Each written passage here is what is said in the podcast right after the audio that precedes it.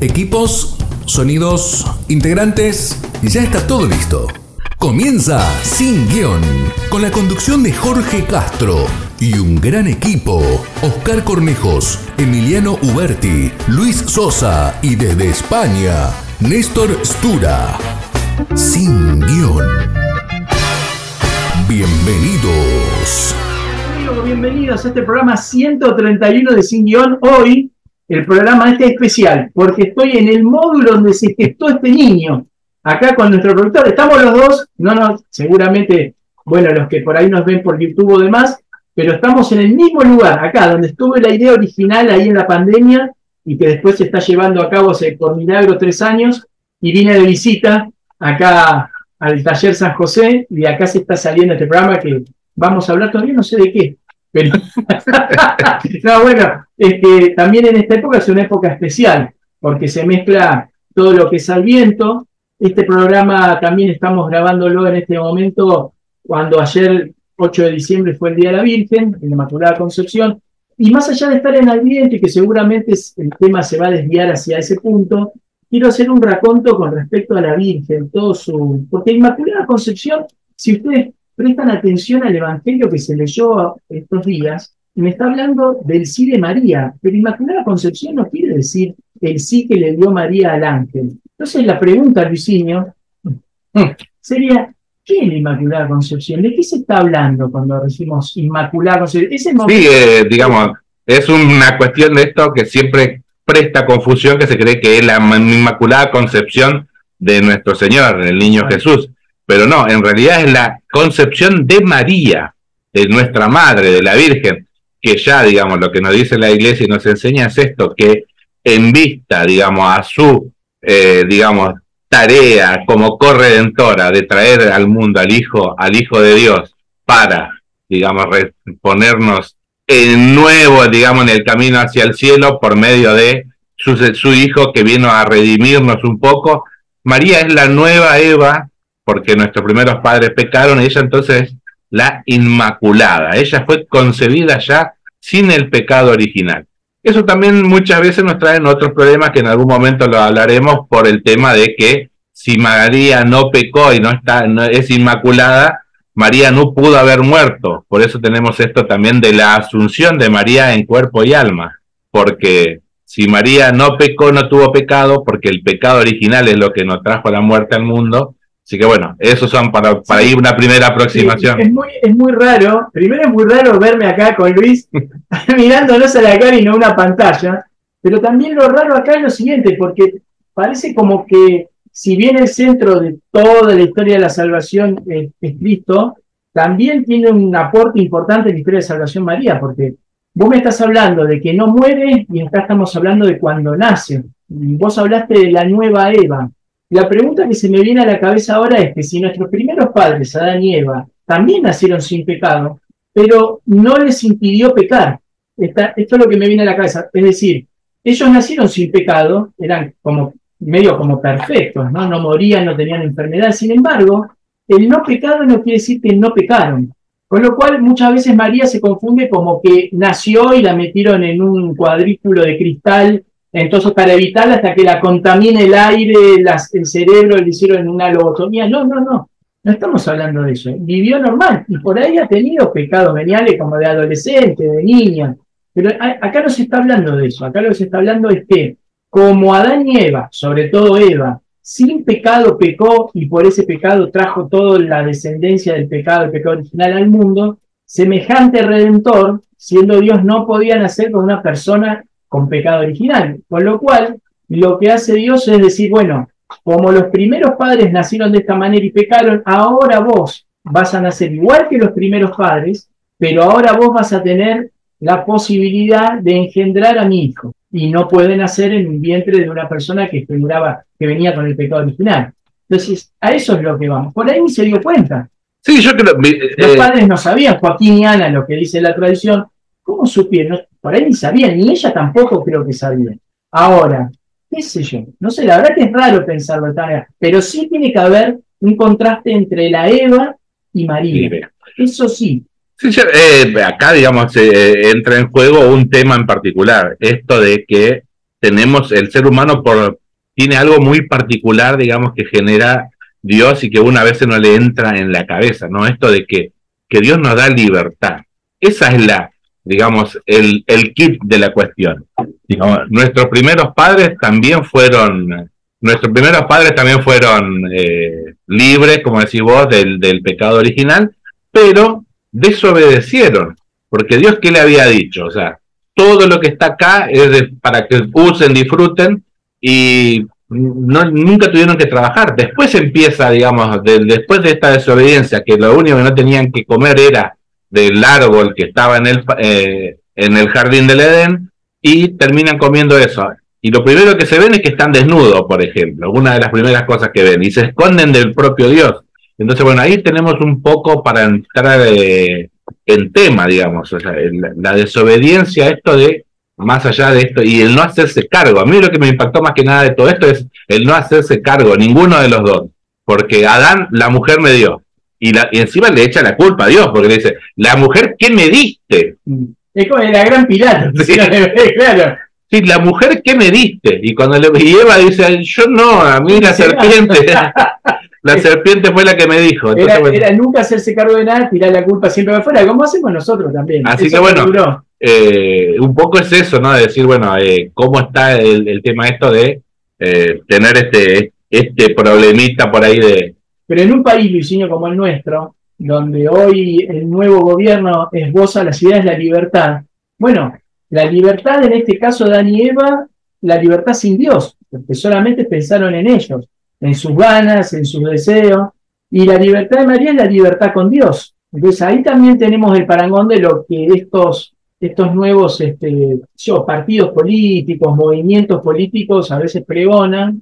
Es decir, sí, la libertad, la libertad es importante, pero a veces la libertad puede llevarnos a excesos que después no sabemos qué hacer.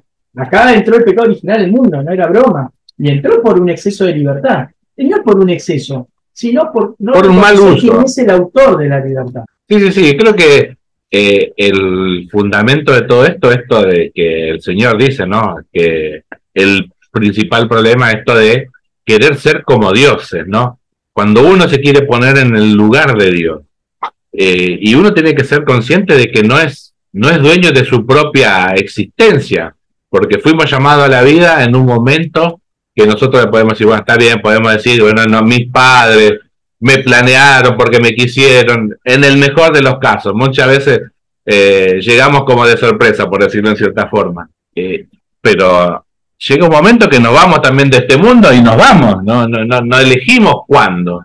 Y eso creo que es el principal el problema cuando no tenemos esa dimensión de que somos criaturas de, eh, y estamos, como decía un santo, ¿no? Que hemos nacido solo para eso, para amar a Dios y para adorarlo. O sea, ese es nuestro fin último como persona en este mundo. Dejemos de pensar allá, digamos, de, de si somos cristianos, católicos o de alguna otra religión. Es algo que nos excede. Y Dios es tan grande que es imposible abarcarlo. Ni por más que yo me estudie y me dedique a estudiar, siempre Dios está más allá porque me contiene. Yo no lo puedo contener a Dios. Él me contiene a mí. Entonces, eh, la cabeza nuestra muchas veces quiere, peca de eso, ¿no? De querer contener a Dios, pero en realidad Él nos contiene. Yo, yo pienso muchas veces en, en la especie de bibliolatría que hay. ¿sí? Sí, sí, bueno, eh, a veces, muchas veces es un problemita que tenemos que andar eh, manejando, ¿no? Cómo nosotros nos movemos y reconocernos nosotros, digamos, eso, que somos criaturas, criaturas de Dios a veces como que muchos cristianos lo que hacen es, pienso en decir, bueno, Dios nos habló en la Biblia y esto era lo único que necesitamos para salvarnos, lo que Él nos dice por ahí. Como si Dios pudiera caber solamente en dos mil páginas de un libro, pero eso es lo necesario para nosotros, porque para qué quisiéramos conocer más de Dios. Pero también está en el espíritu humano la duda, el conocimiento, en el ir más allá, en la búsqueda de, no quedarme, porque después cuando vos te venís demasiado estudioso de algo, te termina transformando en un fariseo. Y si siempre un especialista en la Biblia, ahora vos podés ser un especialista lingüístico, gramatical.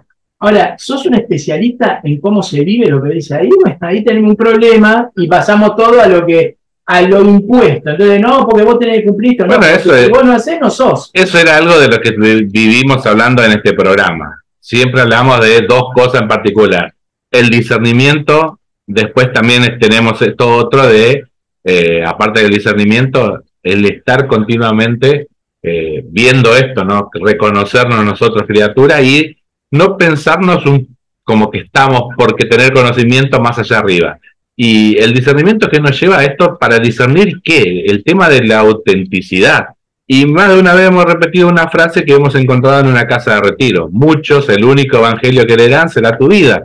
Entonces, muchos no son católicos porque nos ven a nosotros. Entonces dice, ¿para qué? Mirá lo que es este, que se que está en la radio, que va a la parroquia, que dice que hace misa y hace esto.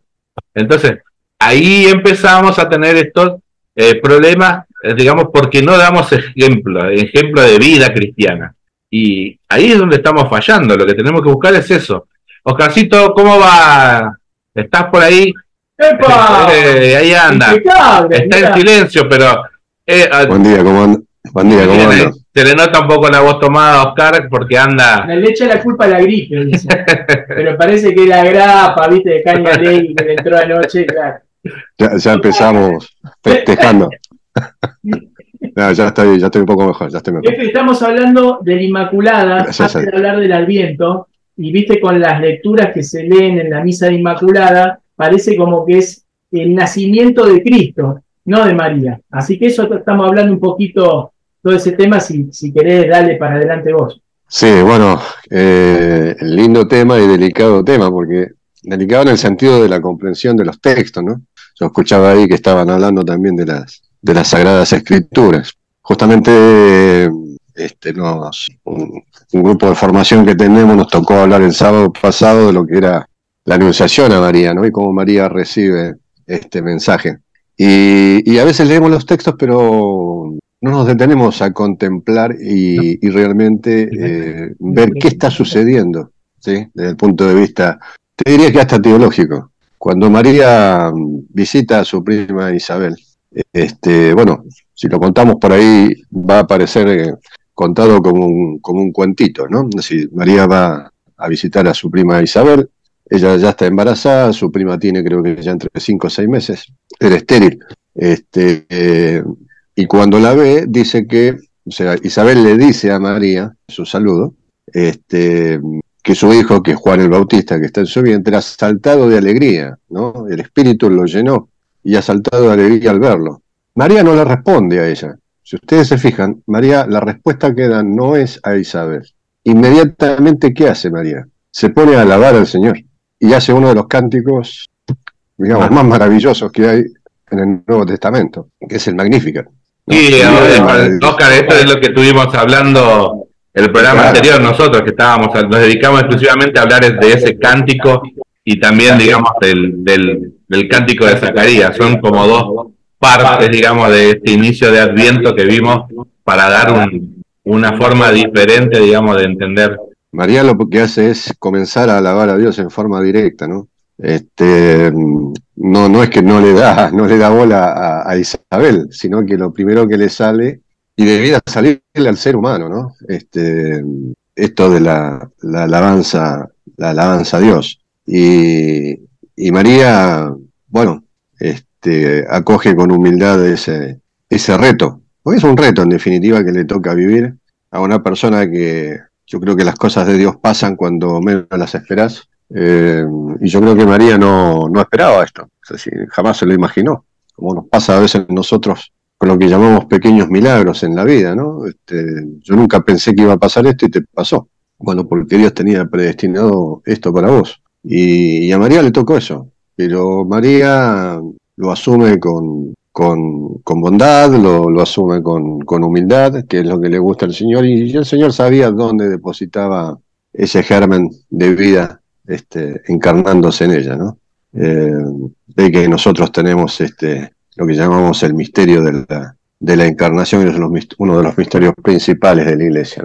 Eh, así que bueno, yo creo que el, programa de hoy, por lo que me están contando, va por el lado de, este, ayer fue el Día de la Virgen, eh, y, hablar cuál es su, prestancia dentro de la iglesia, cuál, cuál es su, importancia, digamos, ¿no? Eh, yo creo que, tiene su gran importancia, eh, considero que es una, una mediadora entre Jesús y nosotros, creo que es la que nos abre también la puerta, creo que es la que nos protege en la tierra, este, es la que a través de nuestra oración a través de ella podemos también acceder a, nuestro Señor Jesucristo. Y como dice la Sagrada Escritura, solamente vamos a Dios a través de Cristo, pero también hay un puente entre María y Cristo. Y este es un puente y una riqueza que solamente la Iglesia Católica lo tiene, porque solamente tenemos lo que tenemos fe. Lo que no tenemos fe no, no lo vamos a tener, no lo podemos tener. Está, eso en la Sagrada Escritura está muy clarito, ¿no? Pidan con fe y con fe se les dará lo que no tenemos fe o dudamos de la fe, vamos a tener, este, bueno, tendremos inconvenientes para poder, este, poder obtenerlo, siempre y cuando también esto sea bueno para nosotros, para nuestra alma. Siempre, siempre nos encargamos de decir eso. Lo que pidamos siempre tiene que estar en pos de nuestro, de la salvación de nuestra alma. Puede pasar que muchas cosas de estas que pedimos también son mal pedidas y no, y no se cumplan. Pero bueno, María en la iglesia es, eh, es muy importante. Eh, en, estos días estaba leyendo estas apariciones en Medjugorje, ¿no? Y, y, sobre todo lo que tenía que ver, siempre, siempre donde está María está, está Satanás dando vuelta. Y, me llamaba la atención de, testimonios de mucha gente que va y, cómo se aparece eh, el demonio en, eh, y cómo se hace su presencia en, en lugares este, tan tan sagrados para el mundo católico como es hoy en día Medjugorje, ¿no? Y, contaban y cuentan sacerdotes, uno escucha testimonios de sacerdotes, testimonios de, personas que van y, y, se provoca justo en los momentos donde eh, se está alabando a Dios, o sea, en, el momento de la misa de, la, comunión, en el momento de la consagración, en el momento del, rezo del Santo Rosario, ¿no? Comienzan los demonios a aparecerse a través de la gente. Este, y está la presencia de María, por eso, porque Satanás no puede, no puede, no soporta ver a María, ¿no? Una simple hija de Dios eh, terrenal como nosotros, eh, destinada para eh, salvación de muchos. Entonces, este, bueno, no, no, no lo soporta, esto dicho por muchos sacerdotes, este, recontra, recontra confirmado, si lo queremos llamar así. Entonces, bueno, tener este día, también el día de, la Virgen, este, este 8 de diciembre, que pasa cada vez por, por nuestra sociedad como, como cualquier día. Ya, ya no, eh, entonces, bueno, donde yo trabajo es el Día de la Sanidad y no se trabaja, yo creo que no se trabaja solamente porque es el Día de la Sanidad, no porque es el Día de la Virgen, pero queda ya como parte de la historia que quienes crearon este hospital de comunidad eh, lo crearon un 8 de diciembre. ¿no? Eh, inmigrantes europeos crearon este hospital y eh, hospital, fue un hospital de la comunidad italiana y, el 8 de diciembre es el Día de la Virgen. Ese día es el, día que ellos inauguraron el hospital y, y, bueno, no se mantiene. Esto ya se perdió y yo hace mucho tiempo que estoy, ya se ha perdido estos eventos que se hacían el 8 de diciembre que comenzaban con una misa a la mañana, ya no se hacen más. Es decir, hemos ido perdiendo también y vamos perdiendo cada vez más este, la fe y las nuevas generaciones que vienen, lamentablemente eh, no, no tienen a Dios. Y cuesta, cuesta decirlo, pero, pero bueno, estamos viviendo en una, en una sociedad donde Dios ha, sido dejado de lado. ¿sí? Ya directamente no se cree y, la sociedad no se da cuenta que está perdiendo muchas cosas, está perdiendo valores, está perdiendo moral, está perdiendo... Eh, entonces, bueno, a veces nos, decimos, bueno, ¿cuál es el comportamiento de la sociedad? Bueno, es esto, ¿no? Lo que estamos viendo hoy. Lo alcanzaba a escuchar a, Jorge hablando de, esto de las elecciones y, y votar a alguien que por ahí ni siquiera está cerca de nosotros, pero consideramos que dentro de lo que tenemos que votar está es lo más cercano, digamos, lo único que podemos, este, para no desperdiciar un voto y, tratar de que nuestro país este, esté mejor, eh, porque sabemos que no que vamos a un abismo, ¿no? Si esto sigue así. Entonces, bueno, es como que es una soga, pero que sabemos que se puede cortar. si es la única que nos queda. Es una soga que está por cortarse y, y bueno, colguémonos de ahí y que aguante, recemos que aguante. No, no, no, no, no, no tenemos otra, otra solución ni otra alternativa. Si continuamos con la otra soga, se está cortando, ya está. O sea, eh, creo que en breves palabras hago un resumen de cómo fueron estas elecciones, ¿no? Y creo que nos pasó a todos lo mismo, por lo que los escucho a ustedes y escucho a otras personas. Este, independientemente del miedo que se ha metido en la sociedad y, bueno, yo no, no yo no, recuerdo haber vivido hemos vivido momentos difíciles, este, pero no recuerdo haber vivido momentos como este, ¿no? Eh, ver personas donde yo vivo acá en el edificio eh, terriblemente asustadas, pero muy asustadas, llorando, eh, porque bueno, consideraban que habían perdido las elecciones y lo que se venía era, era terrible. Así que bueno, no estamos pasando por un buen momento, hay que pedir a la Santísima Virgen también que nos dé una ayuda muy grande. ¿sí? Los que podamos pedir y rezar un poquito, este, bueno, que ese poquito sea para, para darle una ayuda a nuestro país. Amigo, bueno, bueno nos vamos al primer, nos vamos, al primer, corto. Y enseguida, continuamos con más No, tenemos música, casito. Al estar acá complicado. ¿Te has descubierto y te llena de gozo? ¿Cuál es la obra de Dios que quieres cantar y alabar? Encuentra tu Magnificat y cántalo. Este será tu canto de guerra, tu canto ante las batallas de la vida de las cuales saldrás siempre triunfante con la fuerza y el poder de Dios. Proclama mi alma la grandeza del Señor. Se alegra mi espíritu en Dios mi Salvador,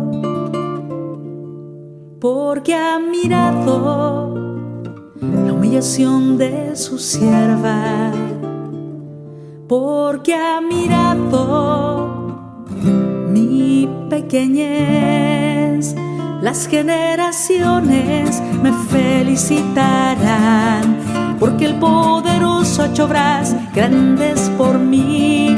Su nombre santo y su misericordia llega a sus fieles de generación en generación. Proclama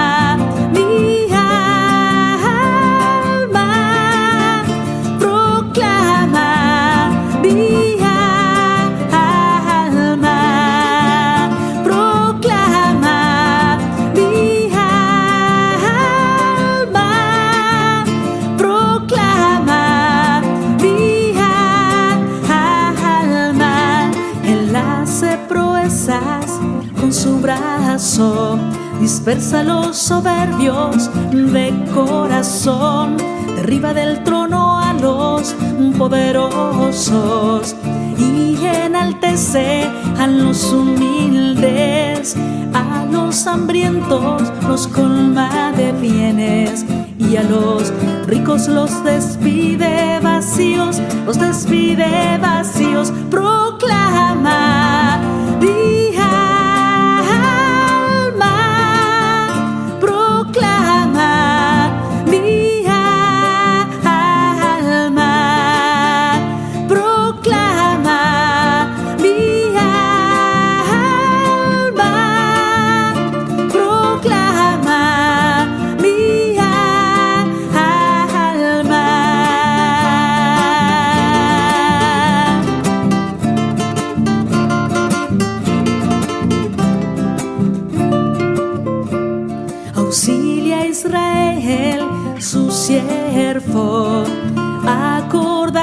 De su misericordia, como lo había prometido a nuestros padres, en favor de Abraham y su descendencia, por siempre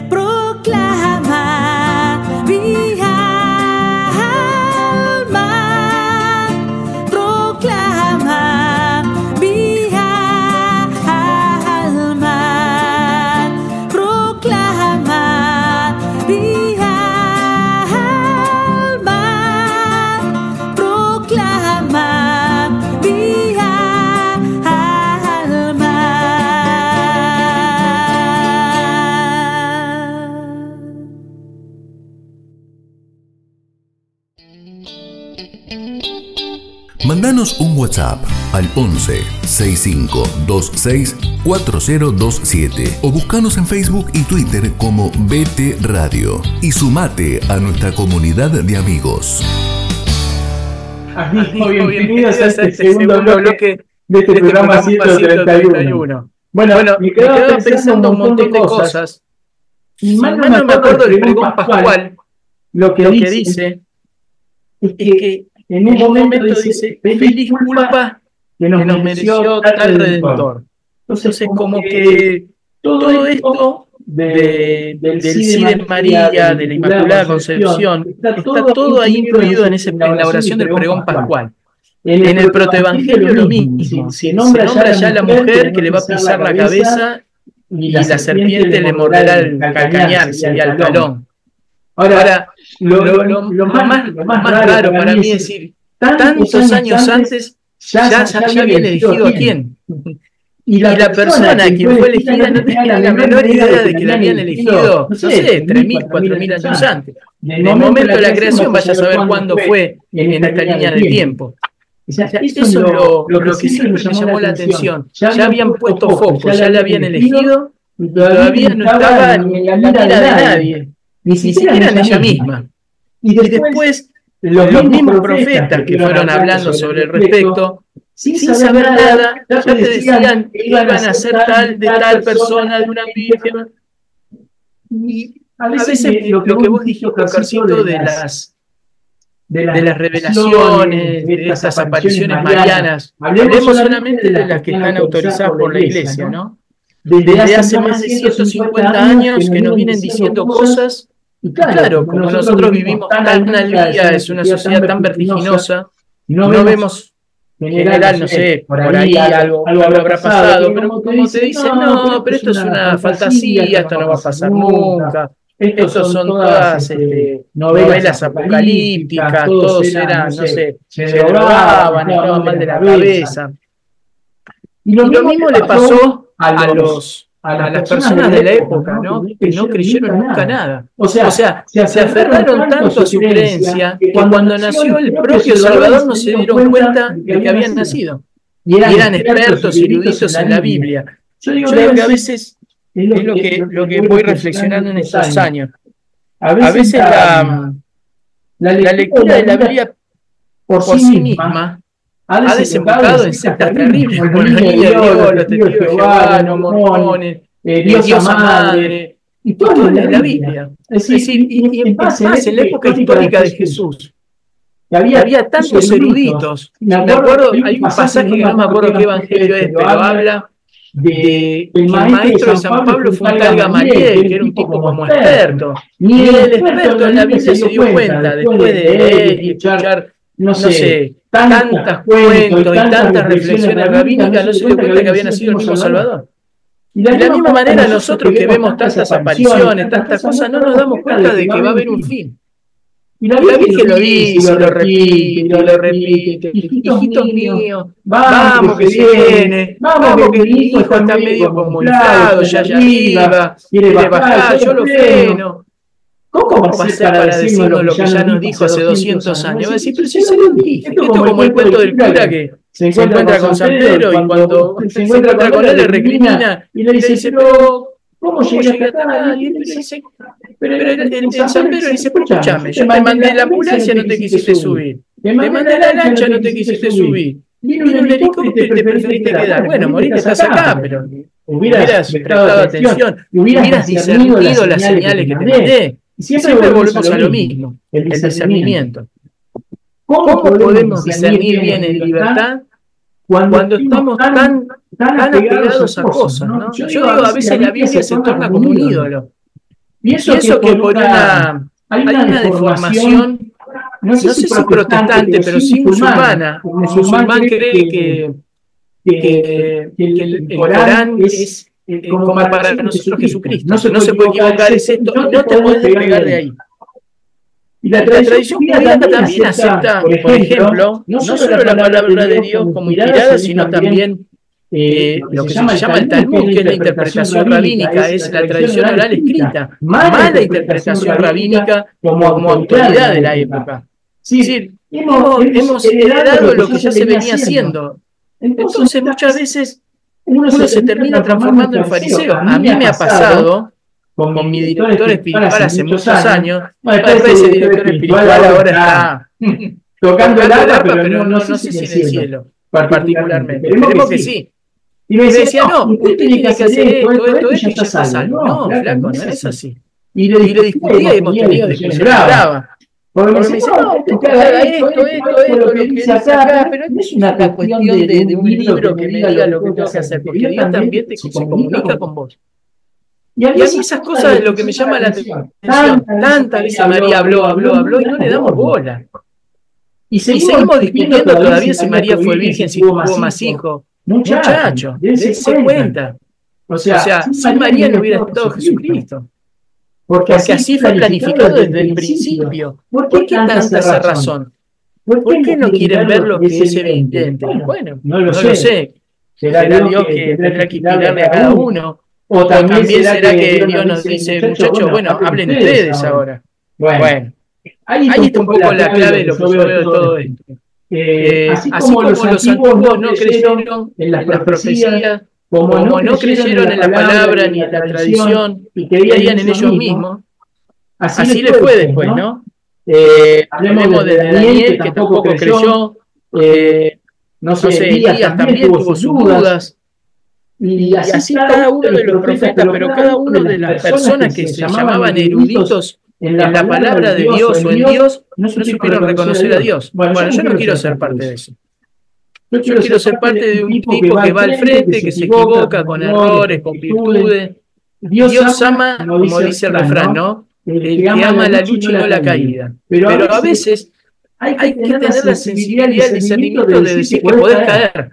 Porque, en cuanto vos decís, no, porque yo voy a misa todos los días, entonces yo no soy pecador. Fuiste. Porque pecador somos todos hasta el último momento. Entonces, si uno no acepta con humildad, con la libertad que nos da Dios y el discernimiento, es decir, nosotros no somos nada. Siempre recuerdo los, los miércoles de ceniza, cuando te dicen, del polvo venís y al polvo vamos. O sea, no, somos nada para, creernos expertos en Dios o en la manera que tenemos no, somos expertos en nada. ¿En dónde no las creemos? El infierno va a estar lleno de católicos y de cristianos. Muchacho, saco, saco, saco, el fal. Tac, tac, tac, tac.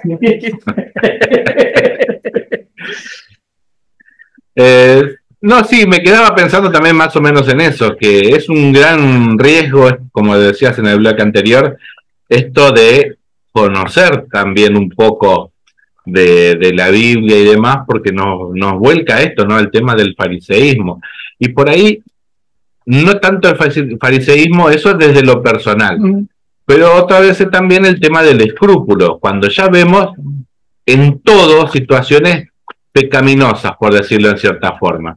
Entonces vamos a ponerle la celebración litúrgica y no nos concentramos en la celebración litúrgica. Empezamos a ver si el cura respetó las rúbricas, porque como conocemos, sabemos qué debería de haber dicho y no lo dijo, eh, empezamos ya a tener problemas si la misa vale, si no vale, porque no respetó tal rúbrica o tal cosa, que la chica que pasó recién tenía la pollerita más corta de lo, de lo que convenía, que, que vino con la señora, vino con el hombro descubierto, eh, y no trajo la mantilla ya para llevarlo al extremo, digamos, de todo. Pero bueno, son cosas, digamos, que entramos en el escrúpulo y muchas veces eso no nos juega a favor, sino más bien nos juega en contra en el sentido de que estamos muy metidos en el afuera, no en el, en el adentro, en el entrar, digamos, en el misterio. Y, y eso es lo que nos, está, estaría fallando más de una vez para poder vivirlo como deberíamos de vivirlo.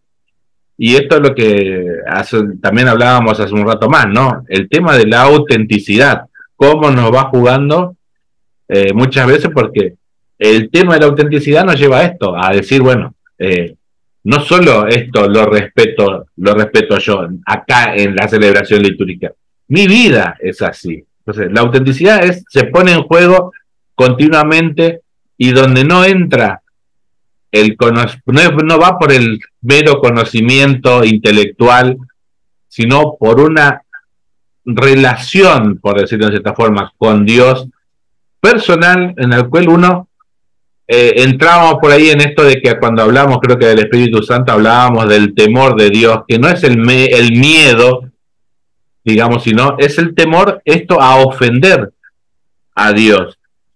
Eh, y no, digamos, entrar en ese pánico de que es un Dios castigador.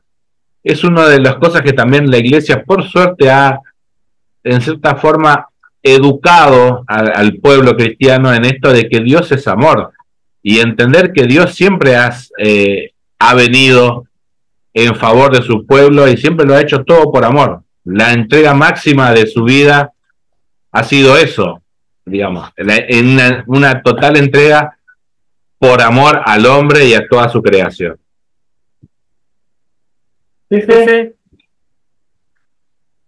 Sí, me quiero, eh, quiero a ver, hacer algún, algún comentario. Eh, la Biblia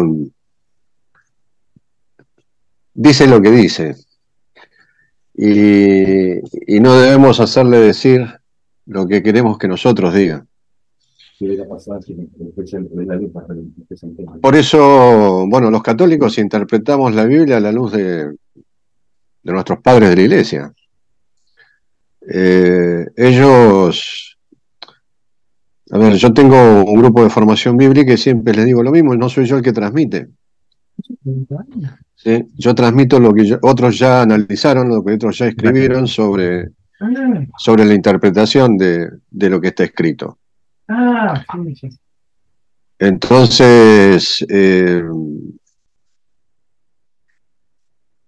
creo que parte de, de nuestra formación está basada en, la Biblia. Creo que eh, el Nuevo Testamento y Jesús, la vida y los hechos de él, y su forma de, proceder nos marcó un cambio entre el antiguo libro y el nuevo libro. Hay un puente ahí este, donde el Antiguo Testamento hablaba del que había, del que tenía que venir, y el que vino dejó marcado un cambio, y un cambio de interpretación. Eh, en la iglesia llamamos, tenemos dos formas de, definir cómo la leemos. Una es la exégesis y la otra es la hermenéutica. Cuando uno va a buscar las definiciones parece que son parecidas, pero no lo son. La, la exégesis habla de lo que era, qué quiso decir el autor en ese momento cuando lo escribió y con todo su contexto histórico, cultural y todo lo demás. Y la hermenéutica es traer ese texto al día de hoy y para que nos expliquen qué quiere decir. Eh, nosotros no tenemos libre interpretación como tienen los, los evangélicos, por lo tanto, nuestros padres ya han interpretado y no se han equivocado, es decir, no hay, no hay diferencias en, interpretaciones de los textos. Por lo tanto, los leemos a la luz de la interpretación de la iglesia. eso tiene que quedar muy claro o si no entramos también ahí en un protestantismo que cada cual lee e interpreta. Por supuesto que el Espíritu Santo actúa por cada uno de nosotros, dándonos lo que necesitamos en nuestra vida al leerla. Eh, yo creo que la Biblia sí educa, sí forma. Yo creo que le educa, nos da valores, los valores cristianos están puestos en los evangelios. Este, creo que en mayor o, menor medida Dios nos dio, Jesús nos dejó sus enseñanzas y por eso somos cristianos, es decir, seguimos, seguimos a Cristo como Hijo de Dios y, sus enseñanzas están en el Nuevo Testamento, contados por cuatro personas, por cuatro evangelistas, cada uno poniéndole su impronta, su estilo, su forma de ver. Este, si uno lo analiza a fondo, ve que mm, cada uno expresa lo que necesita expresar. Entonces, eh, pero son muy puntuales en lo que Jesús quiere darnos a conocer. Es decir, Jesús dejó muy claro cuál es nuestra... Y yo creo que Jesús vino a, no vino a abrir el Antiguo Testamento. Yo creo que para los cristianos nos cerró y le dio dos vueltas a la tuerca. O sea, lo apretó más todavía. Eh, muy sutilmente y muy inteligentemente. Si uno lo lee bien el Evangelio, se va a dar cuenta que, bueno, eh, no es fácil ser cristiano. No, no, no. Yo, me lo analizo todos los días. No es fácil la que nos toca. Los que elegimos esta fe, los que queremos seguir la Iglesia Católica, los que queremos estar. No es fácil seguir este camino. Em, se hace se hace complejo a veces. Por eso también hay mucha mucha gente que se va, mucha gente que no puede, mucha gente que se siente agobiada.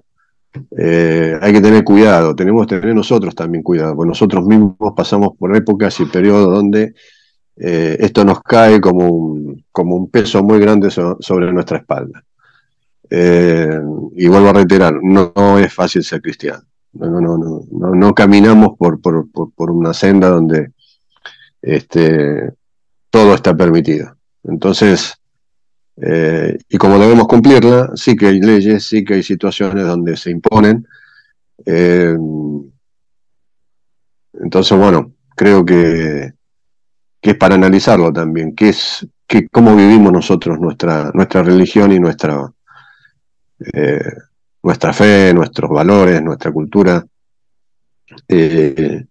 pretendemos para el resto que sea igual, pretendemos que todo el mundo se evangelice y todos se, conviertan, y es un poco utópico.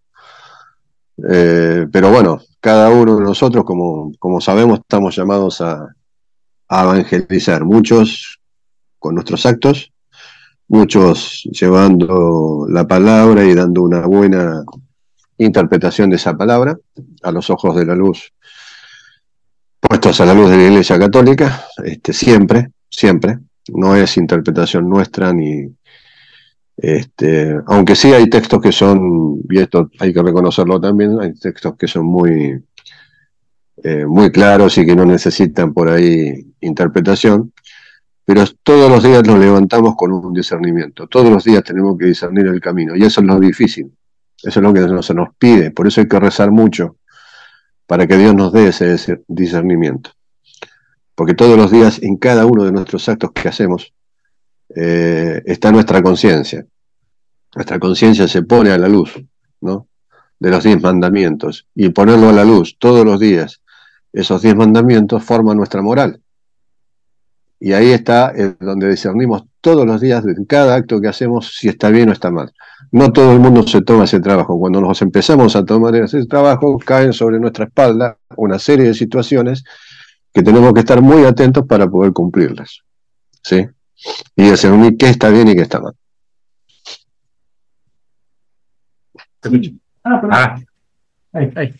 Nos vamos, al, segundo, corte, muchachos. La verdad que, como, siempre, habíamos, arrancado, en primera, pero sin, acelerar. Y, se, fue, se fue ampliando los temas. Yo, yo, hay una cosa que me gustaría para este tercer bloque viendo. Eh, como vos, decías, Oscarcito, eh, muchas, veces los días que son, religiosos para, para, una, nación que está perdiendo su religiosidad, sobre todo los feriados, que a veces, pierden sentido. Uno de los últimos fue la Pascua, hasta, que, el mercado le encontró los conejitos de Pascua. Como, dice Frank Morera, alguna vez alguno vio un conejo llevando huevo, ¿no? Rarísimo. Pero, le encontró la venta comercial. ¿Y cuál era el problema de la Inmaculada Concepción? No sabemos lo que significa ni siquiera los cristianos, los católicos.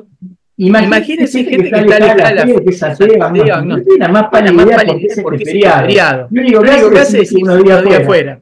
Entonces el mercado habrá dicho, bueno, ¿qué podemos aprovechar para vender más este, este feriado? Arbolito de Navidad. Ahora, vos vas a todos lados ya de noviembre te venden guirnalda, esto, lo otro. Está bueno como costumbre pero no, sé, si ustedes se han fijado en los últimos años, hay mucho, árbol, pero poco pesebre. Mismo los, supermercados podrían aprovechar la venta de imagen, nada. nada. Están, escondidas, en la góndola de abajo. Pero, creo, creo que el mercado con la venta de, de, árboles de Navidad y toda la parafernalia luminosa que hay, ha sacado ventaja. Entonces, el día de Inmaculada Concepción se festeja el árbol de Navidad. Entonces, ¿Cómo, se van a veces paganizando lo que son las fiestas religiosas y nosotros tampoco hacemos mucho al respecto para, no solo para decir lo que pasa, sino para vivir lo que se dice que hay que hacer? Eh, la, pregunta sería la siguiente. También, desde hace, una semana, al cambio, del año litúrgico, recordemos esto que es importante, pero vamos, a la pausa, pero, listo, ya está, chao.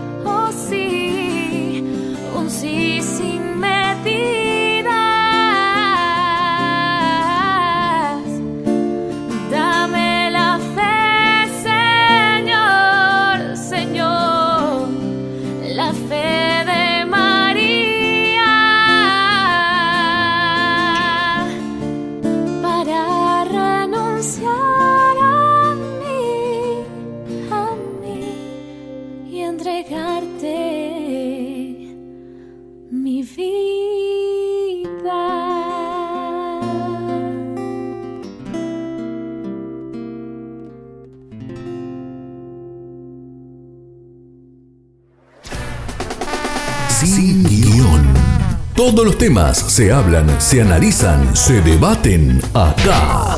Amigos, tercer bloque del programa 131 sin guion. Estamos hablando del cambio del año litúrgico. Una cosa que es muy linda que, sucede dentro de la iglesia.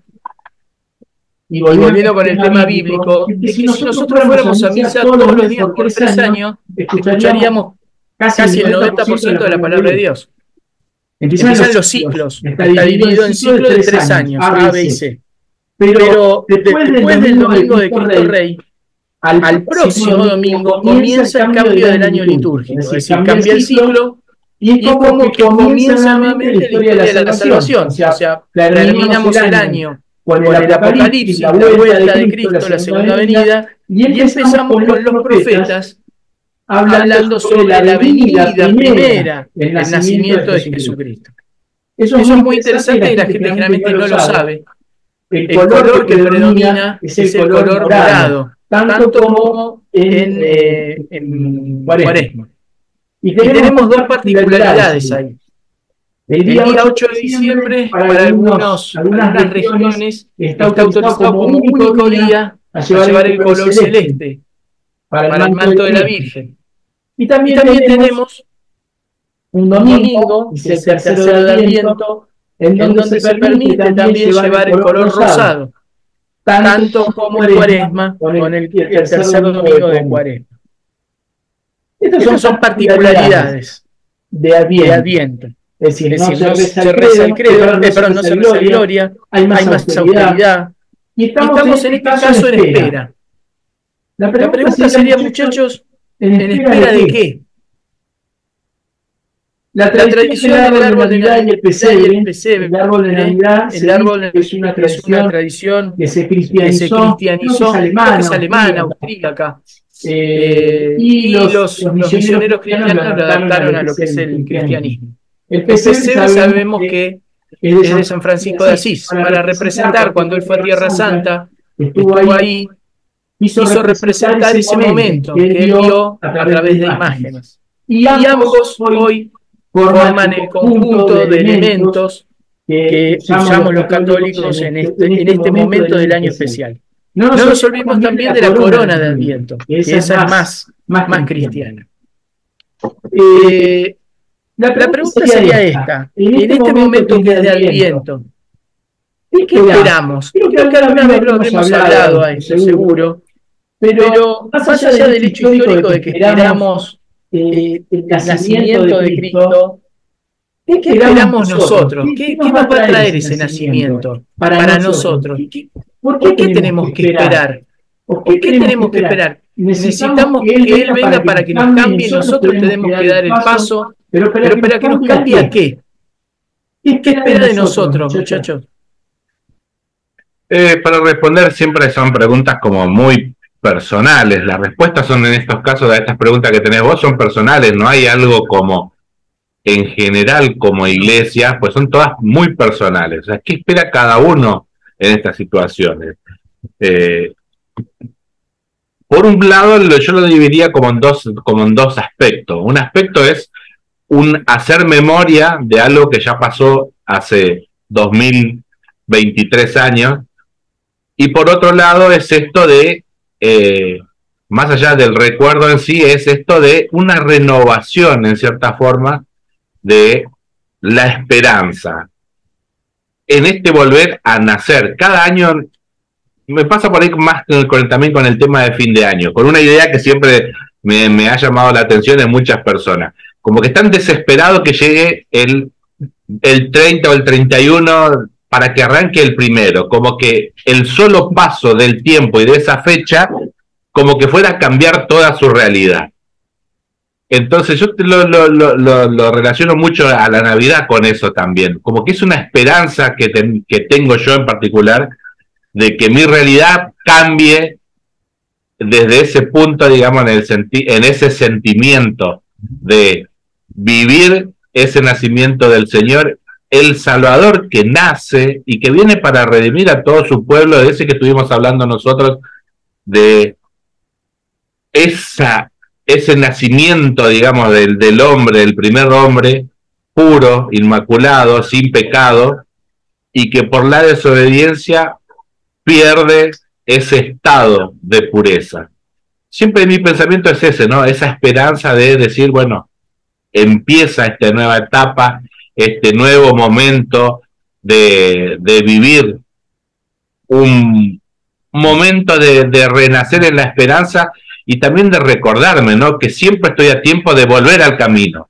Eh, como como decimos a veces acá, eh, cuando tenés ese, ese volantazo de, de, dirección para volver al camino y volver al punto, digamos, donde nunca tendríamos que habernos ido, ¿no? De estar centrado en Cristo.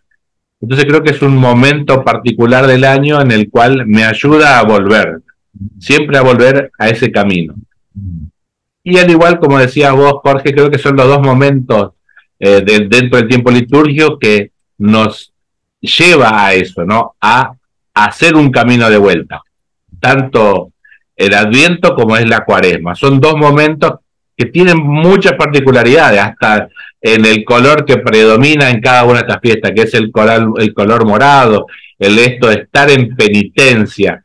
En penitencia no es estar, eh, digamos, como íbamos al colegio, que nos poníamos, nos ponían en un rincón con la cara contra la pared, con cara de castigo, ¿no? Este es otro, tipo de penitencia, estar penitente, o sea, estar en estado de preparación para esa venida. Y es siempre esto de eh, hacer este, este paralelismo con ese primer nacimiento, ¿no? Que nuestra vida, que nuestro, nuestros, nuestra casa sea un poco un pesebre. Y recordamos que un pesebre no es algo precisamente agradable, ¿no? Porque en un pesebre donde hay animales, recordemos que los aromas que hay no son muy agradables, no hay Chanel número 5 ni nada que se le parezca, es pura naturaleza, digamos, y, en su estado más salvaje, en cierta forma. Y muchas veces nuestra vida es un poquito eso, ¿no? Un poco un... Y es hacer este pesebre, es decir, es tratar de un poquito ordenar esa, ese estado calamitoso, como seguramente le habrá puesto mucho esmero San José al lugar, ¿no? Porque eh, para poder tener un lugar medianamente digno para que nazca su hijo, que en realidad era el hijo de Dios, ¿no? Y él, esa humildad también, ¿no? Son todas actitudes que hay que ir un poquito trayendo a nuestra vida en su momento. Cada personaje, digamos, de los que están en el pesebre, ir como meditando, ¿no? En cada uno de esos. Porque nada, nadie sobró en ese pesebre. La vaca, la mula, todo lo que estaban ahí, cumplieron una función, daban calor. Estaban ahí presentes y estaban a su manera adorando y uno se pone a ver en el, en el macro de todo eso, digamos, uno ve cómo toda la naturaleza estaba adorando. Y en nuestro pesebre también ponemos Reyes Magos, o sea, cómo no solo está toda la naturaleza, sino todos los estratos sociales, desde el pastor al rey. Entonces, cuando uno se dedica un cachito a, a meditar, ¿no? Entrar en ese misterio, cómo uno puede empezar a leer otras cosas, ¿no? Toda la realidad del hombre está ahí desde el más pobre hasta el más rico, y no importa tu naturaleza en sí, puedes ser muy animal, pero también puedes estar adorando en este momento, o puede ser de una extrema realeza, de una extrema finura, por lo cual no necesariamente tenés que estarte ahí arriba, sino a bajarte. Y obviamente que el mayor ejemplo de humildad no lo tiene los Reyes Magos por haberse postrado sino el propio Hijo de Dios por haber nacido en un lugar de esa forma como estábamos hablando, bien humilde, y haber venido a eso, a redimirnos y a tener una vida como todos nosotros, pero para morir en un madero. Entonces, ese, creo que eso es uno de los grandes misterios que tenemos y, y como decíamos en el primer momento de este programa 131, la cabeza no nos da para tanto. Y uno no puede, no puede más que llegar a ese momento, a esa contemplación y emocionarse, porque yo valgo todo esto. Y tomarlo así, ¿no? En primera persona. Yo valgo eso. que mi Dios venga a un establo, a un lugar maloliente, con un montón de situaciones deplorables. Eh, si lo ponemos a pensar hoy, creo que no hay persona en el mundo que no tenga pensado el lugar donde vayan a ser el hijo. Aquellos que estén con visión de armar familia o que esté esperando un hijo, creo que no hay nadie que no tenga pensado el lugar donde va a venir su hijo. Ya tiene una prepaga, la mejor que pueda pagar, o al menos una obra social. Y de la obra social, si tenemos varios prestadores, seguramente se hace un estudio de los prestadores que me ofrece, cuál de todos tiene la mejor atención. Y, y ver esto que Dios viene y nace en las condiciones que nace y lo hace por mí. Creo que eso es uno que uno no puede hacerse una idea de todo eso y la, y la cabeza literalmente explota, ¿no? No solo la cabeza, sino explota el corazón de decir, bueno, tanto amor, tanto valgo, y a veces no valoramos nuestra propia existencia, nuestra y sí nos dedicamos a quejarnos de mucho de lo que tenemos, de lo mucho que tenemos muchas veces, pero queremos todavía un poco más. Eso es lo mío, Jorge. Jefe, jefe. Trae vos nomás. vos nomás. Bueno, yo quería empezar por ahí con, con un chiste. ¿Qué esperábamos, digamos, para en esta ocasión para, para Navidad, ¿no? Y yo digo, ser el Vitel Toné, pero muy...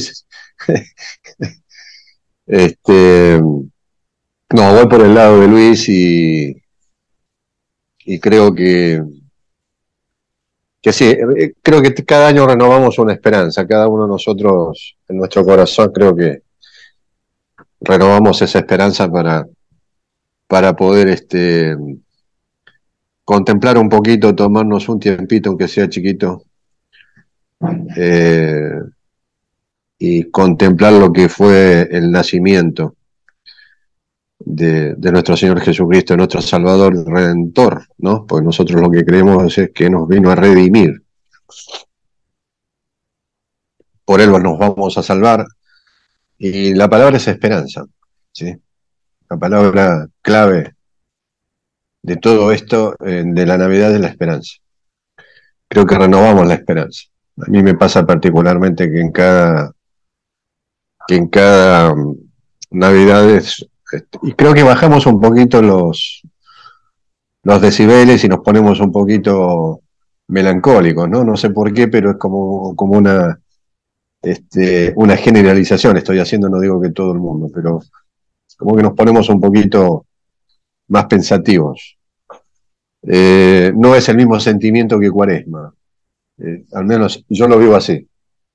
Eh, con lo cual esto nos invita también a tomarnos un ratito y, y volviendo a las Sagradas Escrituras, leer, es muy cortito lo que habla de, Jesús, pero es muy, muy profundo. Los capítulos 1 y 2 del Evangelio de San Lucas o el Evangelio de San Mateo, este, que hablan del nacimiento de Jesús. Y esto de cómo, si ustedes se fijan cómo lo ven dos personas que escribieron, dos este, evangelistas, cómo lo ven distinto y cómo reflejan distinto la venida de Dios, ¿no? Para Mateo, que es este, un judío, lo está mirando del lado que viene el rey, y lo vienen a adorar al rey. y ese rey necesita oro, incienso y mirra. Necesita tres personas que vienen de lugares lejanos del Oriente en camellos este, a ver a ese rey. Participa Herodes en el medio, o sea, está todo el, toda la crema, digamos, este, enterada de lo que está pasando. Y sin embargo, miren el Evangelio de Lucas. ¿sí? Todo es pobreza, todo es este, viaje a a, su lugar de, nacimiento que es Belén. Los pastores son los, digamos, los actores, y por qué no principales de esta, de esta noticia. la aparición de los ángeles a los pastores. ¿Quiénes eran los pastores? Los pastores no eran más ni menos que las personas más bajas en el estrato social de la, de la sociedad hebrea en ese momento. Eh, ellos no tenían sabbat, no lo podían cumplir porque vivían para el patrón. El patrón era el que cumplía el sabbat, pero ellos no podían cumplirlo porque las ovejas no, no cumplen el sabbat, tienen que tomar agua y pastar, o sea, no hay sabbat para las ovejas. y ahí está la diferencia, ¿no? Entonces, por eso los ángeles hacen esta aparición a estos pastores, ¿a quién? A los más humildes. Y Lucas quiere dejar muy marcado eso. Dios viene para los humildes. Sea, viene para todo, pero especialmente se le hace una aparición a los humildes. Este, ¿Y quiénes eran los humildes? Los pastores, porque no tenían tierra, dormían a la intemperie, tenían frío, comían lo que el patrón les quería dar, lo que podían darle. Sueldo no debían ganar mucho. Este, no tenían hogar. Entonces, este, y estaban fuera de la ley porque no podían cumplir con el sábado porque estaban trabajando. Pero ¿quiénes trabajaban? Nosotros, ¿no? Yo lo cumplo. Yo cumplo con el precepto, pero al otro no le hago cumplir el precepto porque trabaja para mí. Es decir, muy parecido a lo que pasa hoy, pero este, Lucas quiere marcar eso. Y es muy claro, es muy claro. A veces tenemos que sentarnos a, leer bien los, evangelios para darnos cuenta de eso, ¿no?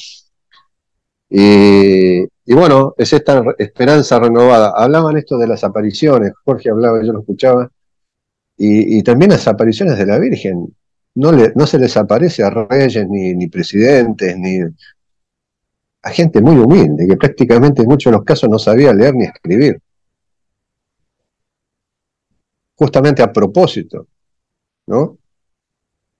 para que luego cuenten en palabras grandilocuentes dadas por el Espíritu Santo y la gente se quede con la boca abierta porque decir, bueno, ¿cómo esta persona que no sabe leer ni escribir habla de Dios?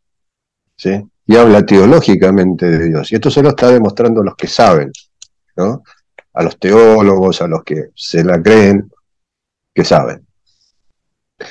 Eh, así que yo para mí es la Pascua, la, perdón, la Navidad es pensar en esta humildad que todos nosotros tenemos que tener y tenemos que practicar, es la esperanza.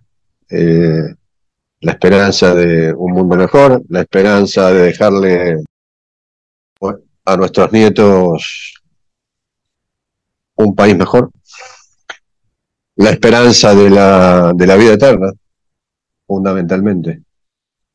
¿sí? Eh, y ver la, la gloria de Dios. Este, lo que nos promete Dios a través de las Sagradas Escrituras. Y como Dios es un Dios de, promesas y, deja escrito a los hombres a través de las Sagradas Escrituras que siempre cumple, es generar esa confianza en esta esperanza que tenemos de vida eterna, de estar junto a Él, para adorarlos y vivir con, con nuestros seres queridos, ¿no? Verlos, verlos de vuelta, a quienes partieron y, bueno, vivir por siempre sin dolor en un cuerpo que no va a tener dolor, que no va a tener sufrimiento, que no va a tener, sino va a tener alegría. ¿La alegría de qué? De vivir con Dios y amar. Bueno, gracias muchachos. Vamos al cuarto bloque. Eh, enseguida continuamos con este programa 131 de Sin El ángel te contó que tu prima estaba encinta al saberlo tú, fuiste con ella enseguida, sin importar el riesgo que corrías, fuiste a su lado y caminaste tanto, un trayecto tan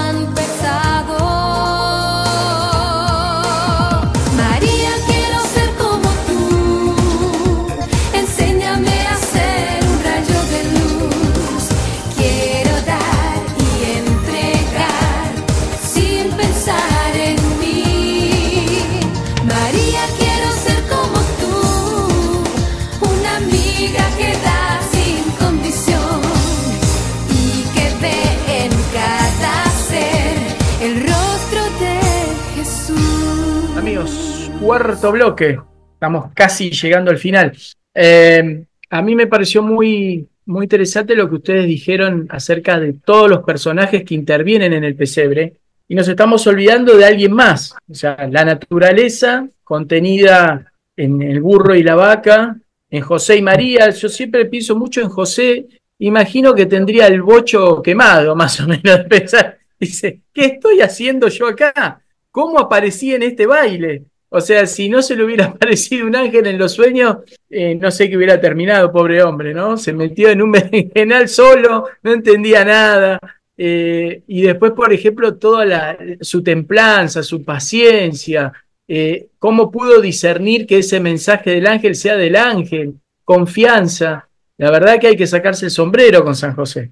Después, otras, otras particularidades de ese Belén, que estuvieron los ángeles ahí. No sé si si en muchas casas se hace, yo en la mía todavía tengo, eh, arriba de la casita de Belén, ponemos una, un angelito, el arcángel Gabriel. Ya muchas veces no se hace, ahora se pone la estrella, pero también la presencia de los ángeles ahí, no solo de Gabriel, sino de todo el resto que estuvieron ahí en adoración, porque ellos sí sabían quién era. Una legión, dicen. Después los pastores, pero lo más raro son los reyes, porque los reyes no es que eh, el día de Navidad salieron a andar. No, no, ya venían desde hace años dando vuelta, que vieron esa, a, veces, muchas veces no se dice que, que, eran los reyes, si eran astrónomos o astrólogos. Bueno, tenemos un problemón ahí. Em, pero ya se habían dado cuenta, o por profecías que no eran propiamente judíos. Hay una historia que se cuenta en la India, que Jesús estuvo en la India. Es más, hay libros que dicen que uno de los reyes magos era era hindú, o de la India, que eran estudiosos. Otro se dice que era de Persia y otro se dice que era de Nubia, lo que hoy, por ejemplo, sería de Etiopía. ¿Por qué? Porque, bueno, los de Nubia era más fácil porque la reina de Saba estuvo con Salomón, se dice que por ahí fue una de las miles de esposas que tuvo Salomón. Y cuando volvió, bueno, generó, todavía hay judíos eh, negros en Etiopía, los falafas, eh, gracias a esa a esa unión que hubo entre la reina y Salomón. Entonces era más fácil entenderlo de ahí, pero digamos, no se entendía muy bien qué tenía que ver desde el oriente lejano la participación de reyes o de científicos de la época, no se sabe bien qué eran, eh, viendo primero quiénes eran, por qué sabían lo que tenían que llevar, cuando era una cultura totalmente distinta a la cultura judía.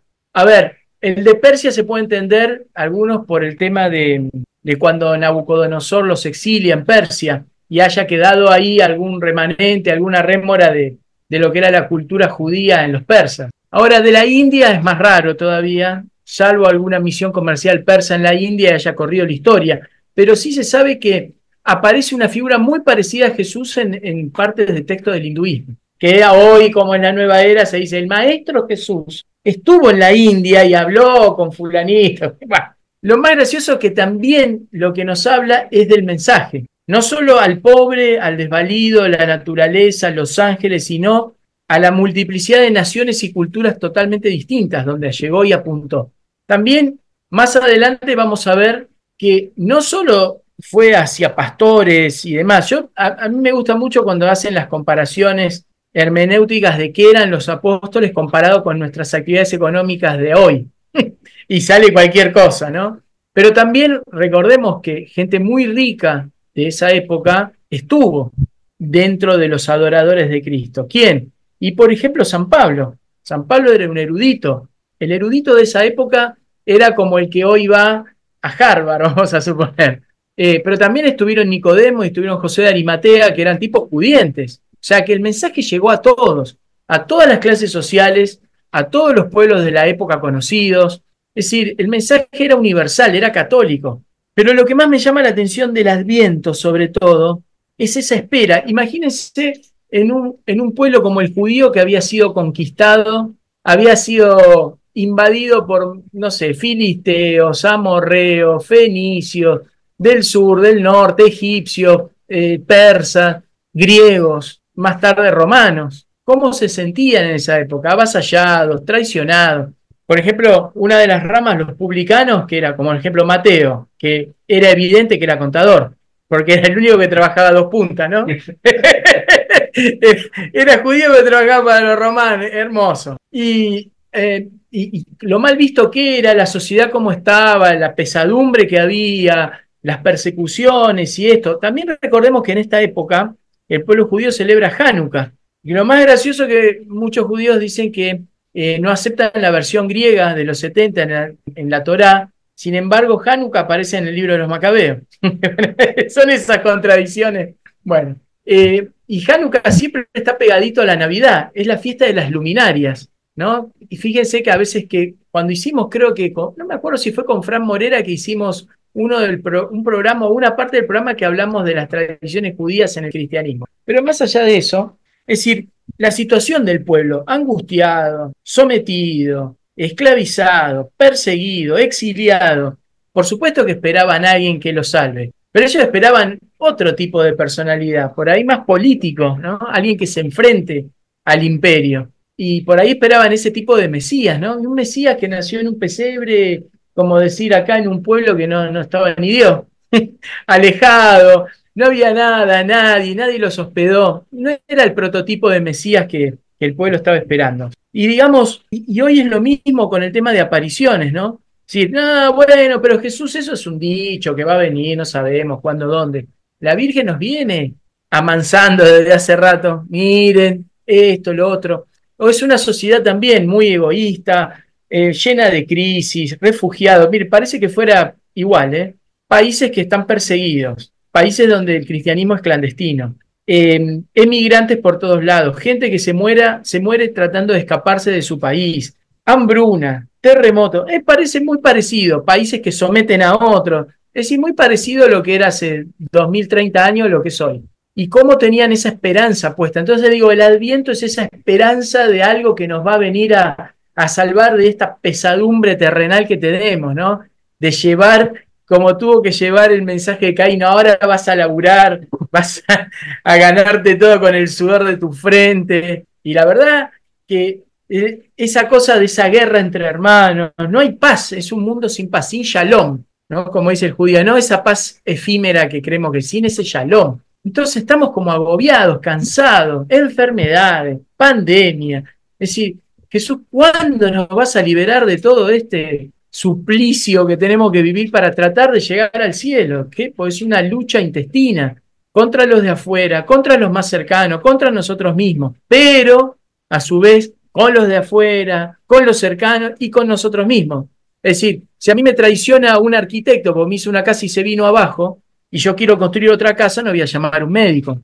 Tengo que seguir confiando en un arquitecto. Jesús nos manda que esta salvación que tenemos que esperar en Él tampoco es solamente porque Él vino, murió, resucitó, sino nos dijo, se hubiera quedado con nosotros de última. Y dijo, no, no, no, yo me voy.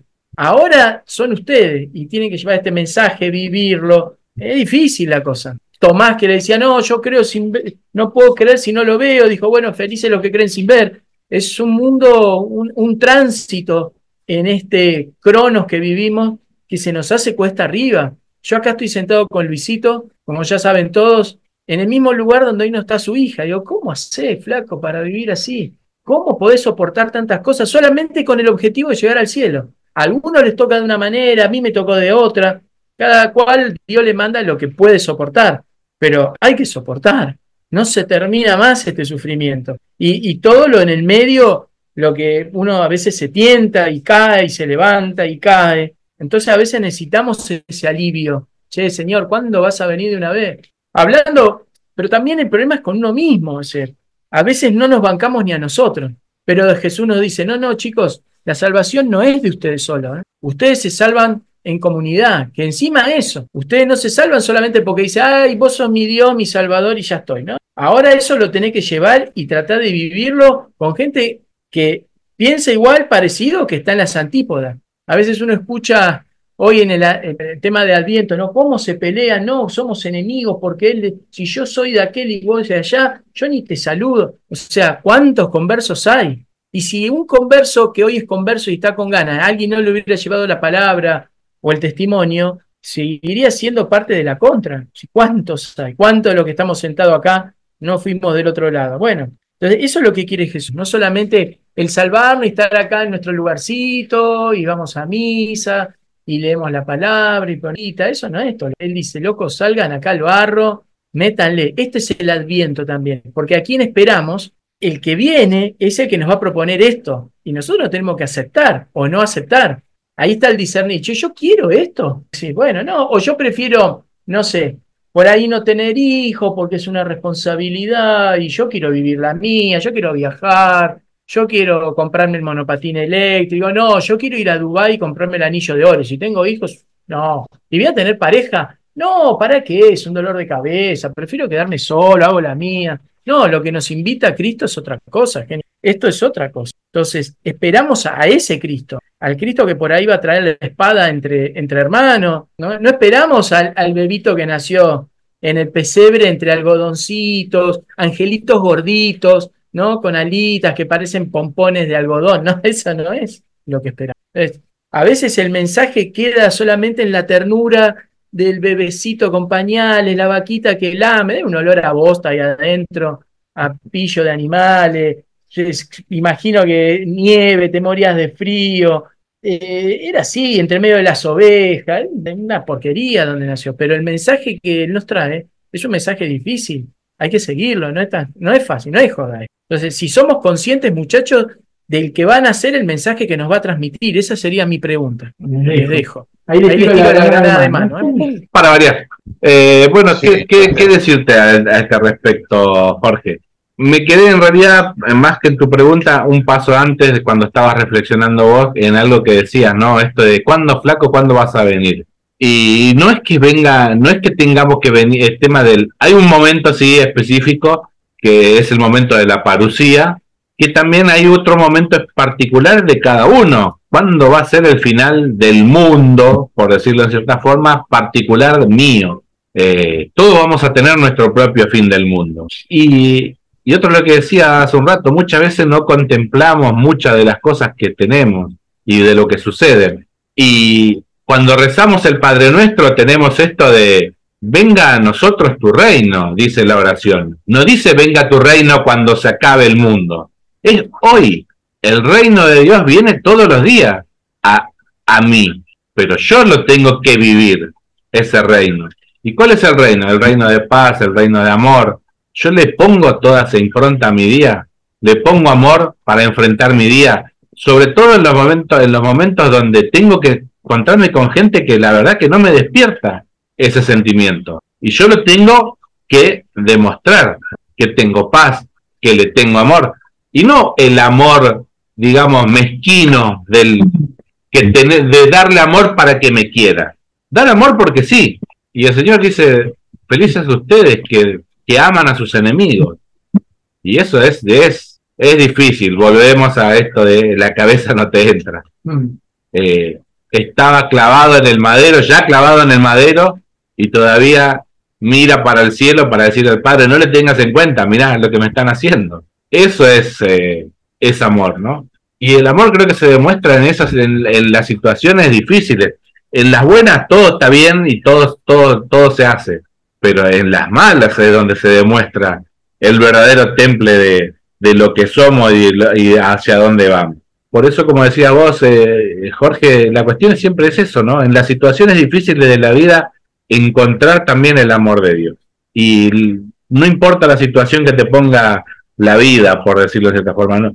Caemos muy fácil en esto de que Dios nos pone, pero la vida, digamos, es un, es un, valle de lágrimas, como dice la oración que le hacemos a María. Ya que estamos hablando bastante de María, cuando le rezamos le decimos eh, que nos auxilie en este valle de lágrimas. Cuando hacemos raconto de nuestra vida, las mayores son sacrificios, dolores que tenemos que soportar y no hay nada que Dios ya no lo haya, Dios en, este, a ese niño ¿no? que estamos esperando, que no lo haya vivido, pasó necesidad, pasó pobreza, pasó la incompresión, pasó la falta de amor de muchos, la traición de alguien muy cercano y en el cual había puesto todo, toda su esperanza y que era uno de los que iban a llevar su mensaje y lo traicionó.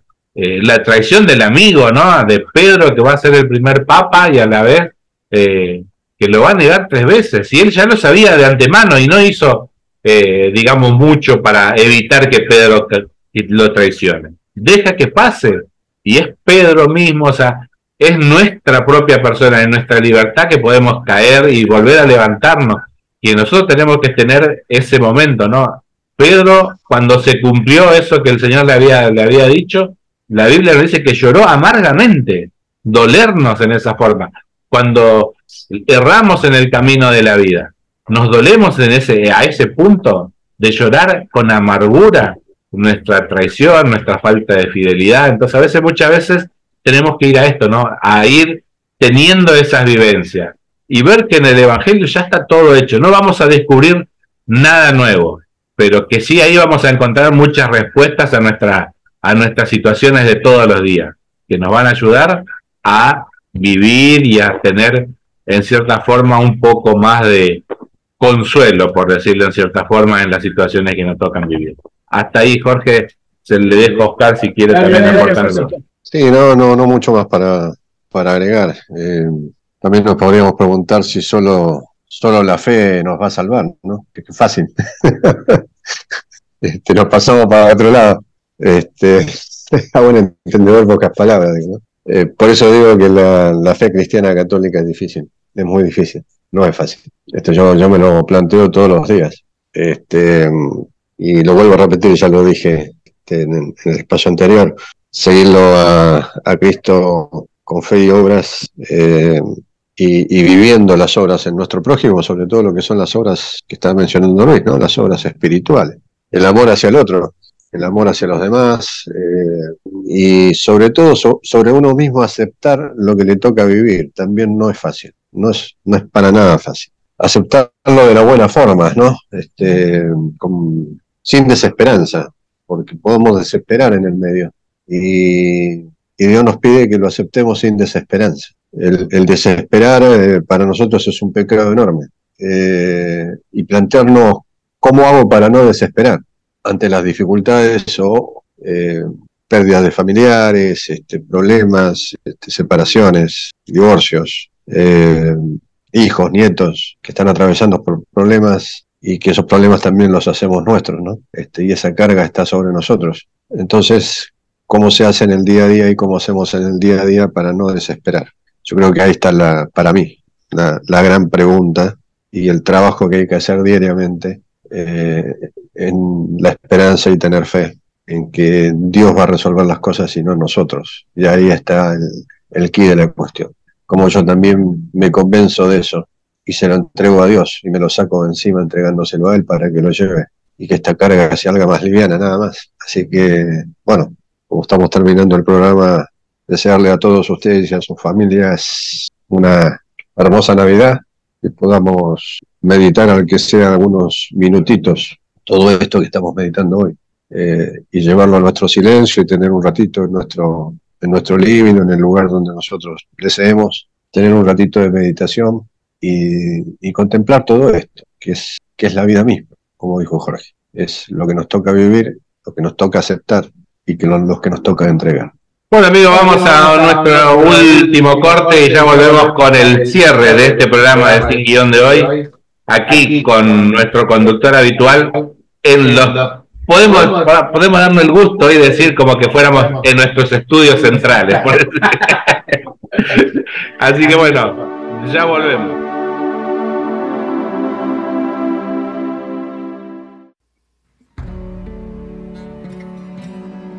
Benedictus, cántico de Zacarías. Bendito sea el Señor, Dios de Israel, porque ha visitado y redimido a su pueblo, suscitándonos una fuerza de salvación en la casa de David, su siervo, según lo había predicho desde antiguo por boca de sus santos profetas es la salvación que nos libra de nuestros enemigos y de la mano de todos los que nos odian, realizando la misericordia que tuvo con nuestros padres, recordando su santa alianza y el juramento que juró a nuestro padre Abraham, para concedernos que libres de temor, arrancados de la mano de los enemigos, les sirvamos con santidad y justicia en su presencia todos nuestros días. Y a ti, niño, te llamarán profeta del Altísimo, porque irás delante del Señor a preparar sus caminos, anunciando a su pueblo la salvación, el perdón de sus pecados. Por la entrañable misericordia de nuestro Dios, nos visitará el sol que nace de lo alto para iluminar a los que viven en tinieblas y en sombra de muerte, para guiar nuestros pasos por el camino de la paz. Gloria al Padre y al Hijo y al Espíritu Santo, como era en el principio, ahora y siempre, por los siglos de los siglos. Amén. El cántico de Zacarías es una oración de gratitud y alabanza donde expresa la alegría de haber nacido su hijo, Juan el Bautista, y la venida del Mesías. Según en el Evangelio de San Lucas, capítulo 1, versículos del 68 al 79. Te invitamos a suscribirte a nuestro canal y a dejarnos un me gusta. El Señor te bendiga. Mandanos un WhatsApp al 11 6526 4027 o buscanos en Facebook y Twitter como BT Radio y sumate a nuestra comunidad de amigos. Amigos, último bloque de este programa 131 de Sin Guión. Bueno, vamos a las conclusiones. Yo me quedaría con, con el tema de, de volver a la fe nuevamente, ¿no? Porque todo en el fondo no es todo fe, pero sin fe no podemos creer todas estas maravillas. Entonces, los que hemos recibido la fe por gracia de Dios, porque es gratis, no dejar que se escape, no, sepultarla. En este, en este tiempo de Adviento, sobre todo, ir renovando esa fe. Si la tenemos empolvada, llena de apolillada, ¿no es cierto?, dentro de un placar, sacarla, no pasa nada, nadie se va a escandalizar, no pasa nada. Eh, el Señor va a estar muy contento por eso. Y María, por supuesto que también, porque lo que quieren es eso, que seamos sinceros con nosotros mismos. Ellos ya saben todo. ¿Qué le podemos esconder? Que somos tal cosa, que somos tal, otra, ya está. Si Él nos quiere igual así. A ver, el primer santo fue un ladrón.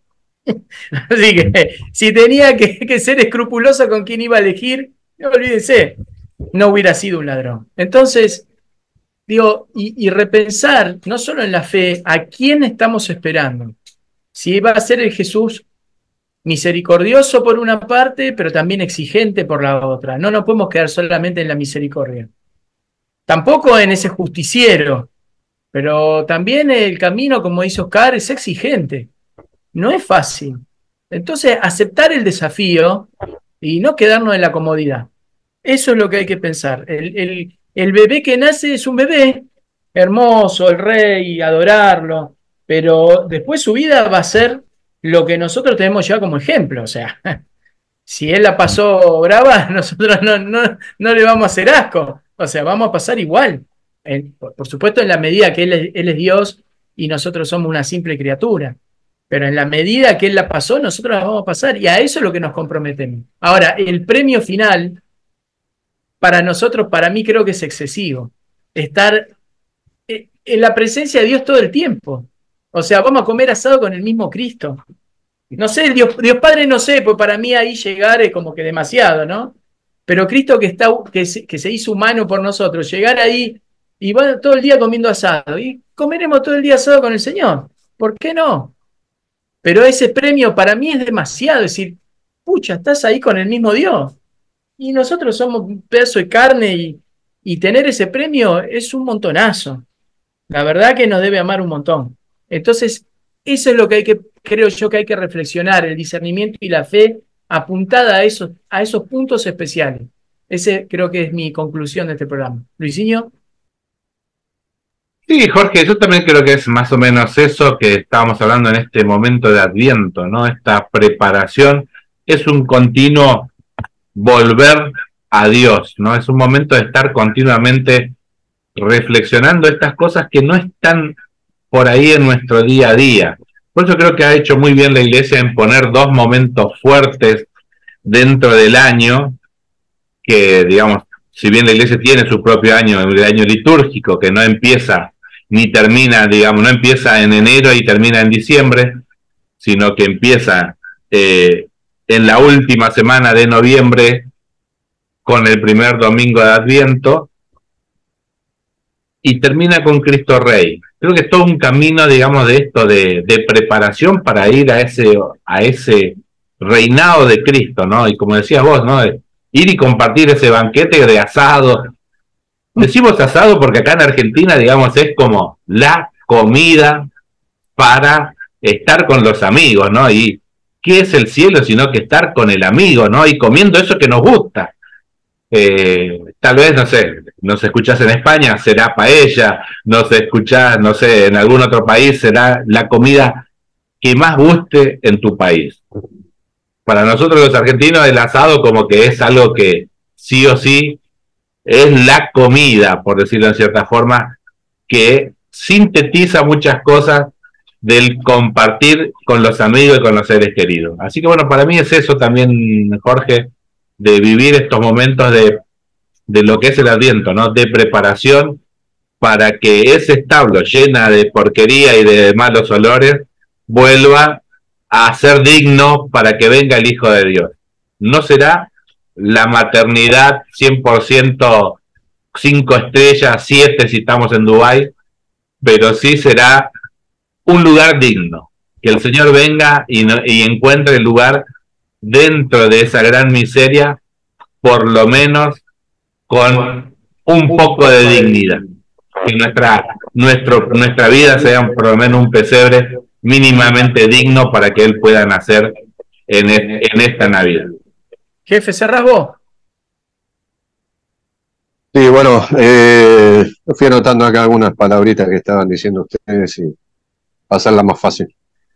Este, hablaron de, de la pobreza y que Dios vino a los pobres, este, se le presentó a los pobres, pero vino para todos, ¿no? Como dice Jorge. Y, que no se trata solamente de darle de comer a los pobres, sino que también que el alma de los pobres se salve, ¿no? Que creo que es lo principal.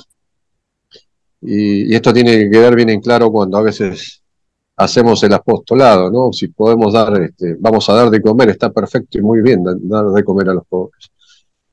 Pero si en el medio no le enseñamos el Evangelio y quién es Cristo y a qué vino, eh, lo que entró por la boca sale, sale por donde ya sabemos que sale. Entonces no queda nada. Eh, me anoté otra palabrita, humildad, ¿no? Esta humildad que, que Dios mismo se dio y se encarnó en el niño Jesús y que nos pide a nosotros en nuestro actuar diario. Me anoté la palabrita del discernimiento, ¿no? Esto del discernimiento continuo, permanente. Ya lo, yo creo que todos los días me pregunto lo mismo, ¿no? Dame discernimiento, donde el Espíritu Santo, para poder discernir en mi vida diaria todos los días qué está bien y qué está mal. La esperanza que es el fin de todos esta, esta virtud, digamos, porque es una virtud teologal que Dios nos da y la tenemos que fortalecer durante no, toda nuestra vida, no, no desesperar. Eh, y la fe, por supuesto, que va otra, otra virtud teologal. ¿no? Hablamos de esto y también tenemos que hablar de esto de que son virtudes teologales dadas por Dios, difundidas en el, en el bautismo, y que nosotros día por día tenemos que ir pidiendo que esto se, sea grande, ¿no? Pedirle al Señor que vaya aumentando la fe y la esperanza. Y la última palabrita que me anoté fue la misericordia, ¿sí? El amor de Dios hacia nosotros. Este, este niñito Dios que se hizo hombre, se hizo bebé, se encarnó por un misterio tan grande que no alcanza nuestra cabeza a comprenderlo, pero que por medio de la fe este, y esta esperanza, eh, en algún momento cuando vivamos en la gloria de Dios, vamos a, saberlo y vamos a conocer todas estas cosas, ya que seremos espíritu también con cuerpos, ¿no? Este, así que bueno, nada más.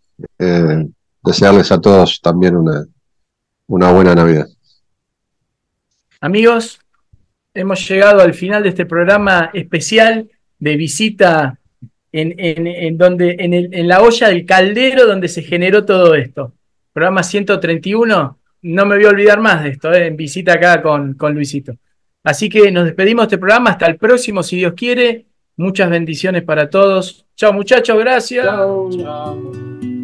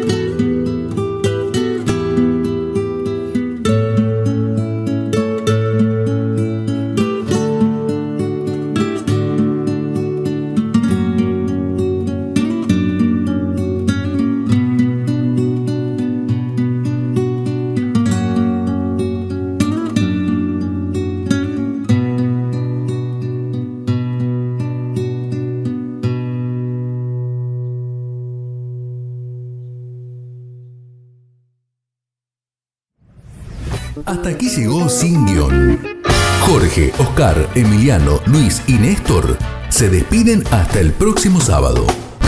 Hasta entonces.